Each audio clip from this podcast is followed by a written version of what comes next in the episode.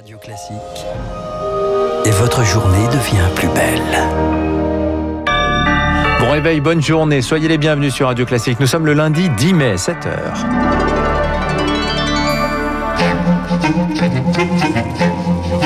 6h30, 7h30, la matinale de Radio Classique avec Dimitri Pavlenko. À la une ce matin, deux suspects arrêtés près d'Avignon. L'un d'eux serait le meurtrier du brigadier Eric, Eric Masson.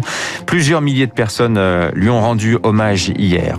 Un coup d'accélérateur de plus pour la vaccination. Elle s'ouvre plus de 50 ans ce matin. Reste un défi, écouler les stocks d'AstraZeneca.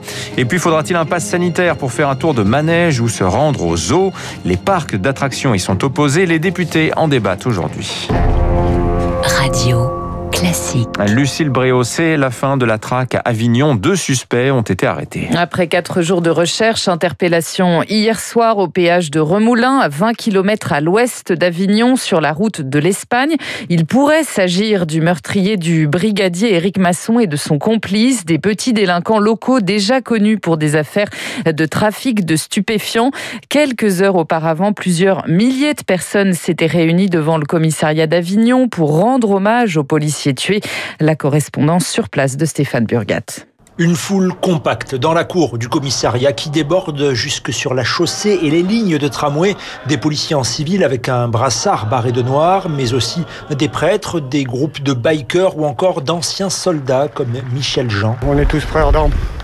Il a donné beaucoup à la patrie et il est mort avec un grand honneur. Aller jusqu'à là pour, euh, pour servir le pays, je pense qu'il n'y a rien de plus, euh, de plus terrible.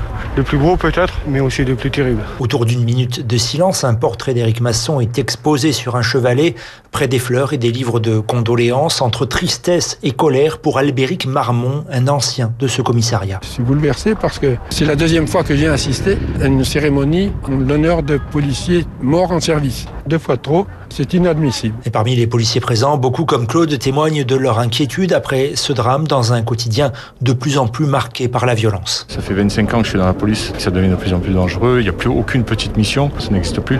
Euh, on l'a vu là, c'est notre collègue, c'est une, une, mission qu'on fait euh, moins 10-15 fois par jour. Et les revendications de la profession seront portées ce lundi au Premier ministre par les représentants syndicaux. Et une centaine de policiers se sont aussi réunis hier soir vers minuit à Paris, en bas des Champs-Élysées. Jean Castex, lui, présidera demain une cérémonie d'hommage national à Éric Masson. La première tribune des militaires avait fait beaucoup parler. Valeurs actuelles récidives en en dévoilant une seconde. Elle est signée cette fois de soldats en service, tous anonymes. Nos aînés ont raison, assure-t-il avant de prévenir si une guerre civile éclate. L'armée maintiendra l'ordre. Le texte recueille ce matin un peu plus de 60 000 signatures. Nouveau coup d'accélérateur pour la vaccination. Elle est désormais ouverte aux plus de 50 ans. À partir de mercredi, dès créneau sera vacant, il sera ouvert à tous ceux qui le souhaitent. Il n'empêche, la campagne fait encore face à plusieurs écueils. Seuls 75% des doses d'AstraZeneca, par exemple, ont trouvé preneur, Rémi Pfister. 30 000 piqûres d'AstraZeneca sont réalisées en moyenne par semaine, c'est deux fois moins qu'il y a un mois.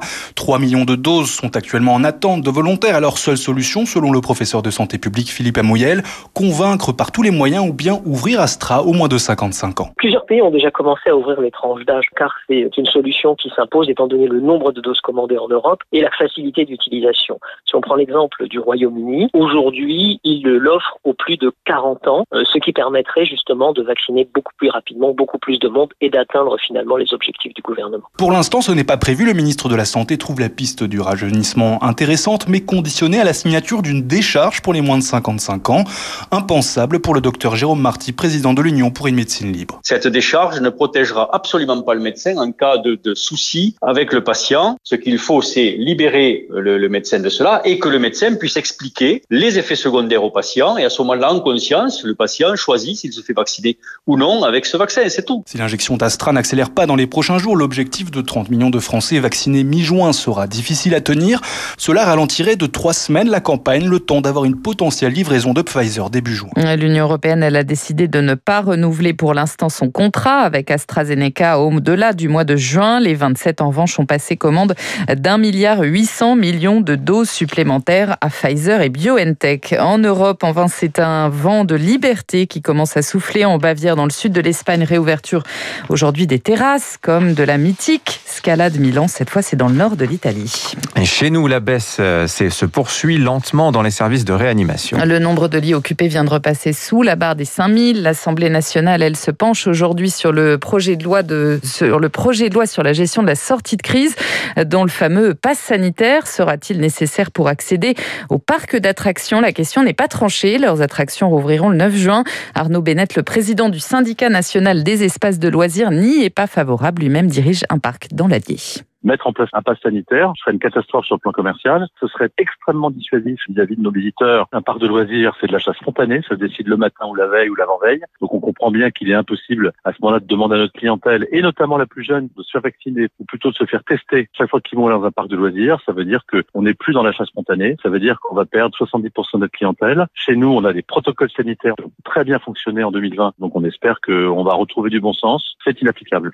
À l'étranger, l'Afghanistan, une nouvelle fois endeuillé ce matin. L'explosion d'une bombe au passage d'un bus a fait au moins 11 morts et 28 blessés. Une attaque qui intervient quelques heures avant que les talibans décrètent une trêve de trois jours pour l'Aïd el-Fitr qui célèbre la fin du ramadan. Il y a 40 ans, la France élisait François Mitterrand. Et la gauche accédait au pouvoir, une première, une gauche plus fracturée que jamais aujourd'hui.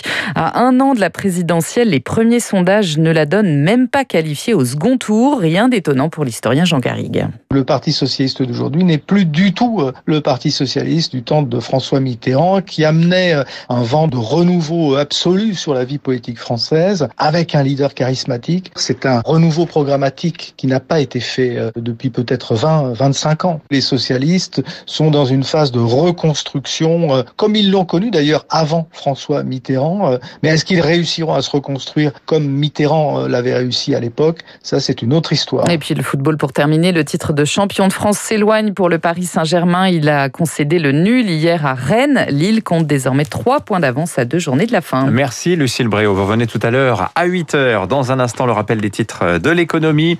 L'édito de François Vidal. On va parler de cette vague de plans sociaux. Finalement, peut-être n'aura-t-elle pas lieu. Et puis notre invité juste après ce matin, Laurent Mignon, le président du directeur du groupe BPCE, Banque Populaire, Caisse Départ.